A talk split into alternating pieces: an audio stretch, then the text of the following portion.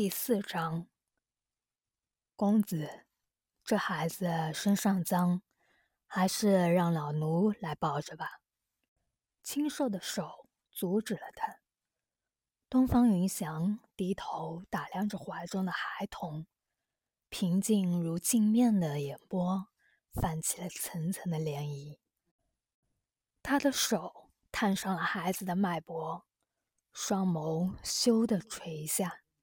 将所有的情绪都掩盖在了浓密的睫毛下，一股温和的旋律泛着莹莹的紫光，逐渐进入孩子的体内。云小莫只觉得一股股的暖意包围着他，这感觉好温暖，好安心。比起娘亲温暖的怀抱，他感觉更多的是一种属于父亲般有力的怀抱。蝴蝶般的睫毛扇了扇，他睁开了眼，眨巴的眼睛好奇地打量着眼前的男子，忽然开口问道：“叔叔，你有钱吗？”东方云翔微怔了下，一丝淡淡的笑意从唇边偷偷溢出，他略微点了下头，他应该算是有钱吧，他心想。笑意之中带着疲倦，可丝毫不影响他的飘逸出尘，好似仙人从画中走来。荣伯的眼角有些失意，到底有多久了？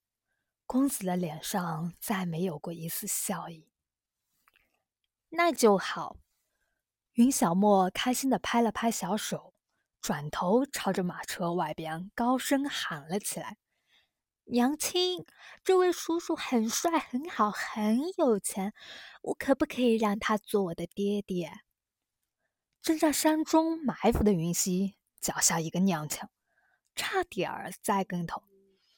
臭小子，怎么不按剧本演戏啊？赶紧给我滚回来！拜托，设定的剧情可不是这样发展的。一旁看戏的龙千纯。也险些被自己的口水呛到。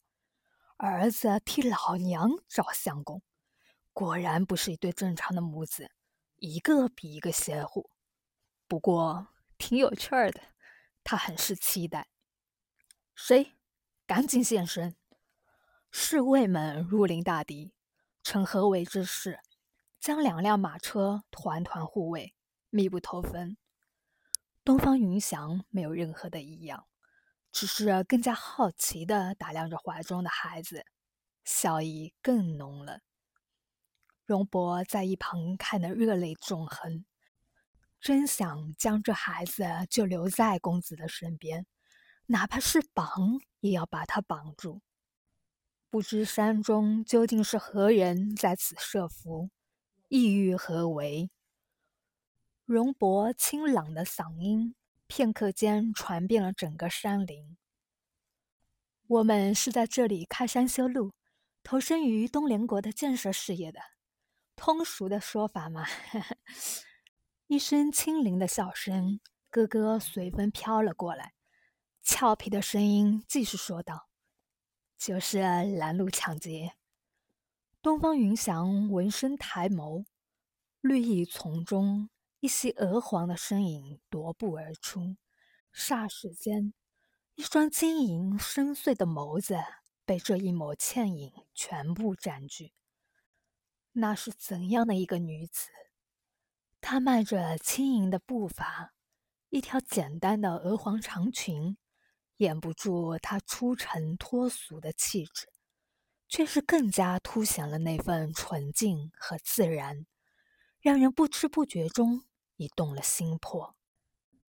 她有两道柳叶细眉和一双清澈明亮的眼睛，眉如远黛，却又透着几分英气，不似普通女子般柔丝而春水，却更像秋霜一般傲人倔强。一头青丝用一根木簪子简单的挽起，多余的发丝随意的拢在耳后。黑白分明，衬得她如此般白玉无瑕的耳垂更加水样诱人。只是远远的观望，就足以让他心神微荡，心动也只是短短的刹那。他的眼神幽暗了下，很快恢复了冷静和镇定。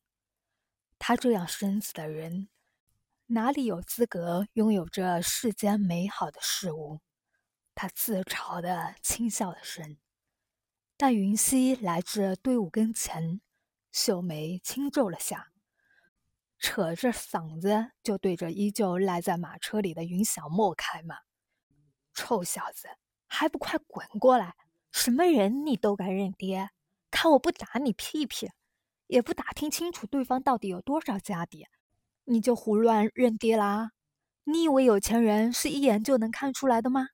你呀，就是太嫩，江湖经验太浅。有些人家里根本没几两银子，偏偏喜欢充面子，全身上下穿着光鲜。荣伯和一众侍卫们看着云溪的小嘴，噼里啪啦说个没完。一个个将同情的目光投向了云小莫。可怜的孩子，长得这么可爱俊俏，怎么偏偏摊上这么一个娘？他们只觉得他的骂声聒噪至极，完全忽略了他不知何时已突破了防御的圈子，徒步走到了马车前。待他们反应过来时，不由得吓出了一身冷汗，一个个警惕地盯着他。生怕他会突然行刺自家的公子。东方云翔静静地看着怀里的孩子，被他不动声色地抱了过去，心底升起了一种莫名的欣赏。倘若他的神识判断没有错误，此女的五阶必在墨玄之上，深不可测。若是真的打起来，恐怕这里所有的人加起来都不是他的对手。思及他可能拥有的五阶，东方云翔心底腾地燃起了一团兴奋的火焰。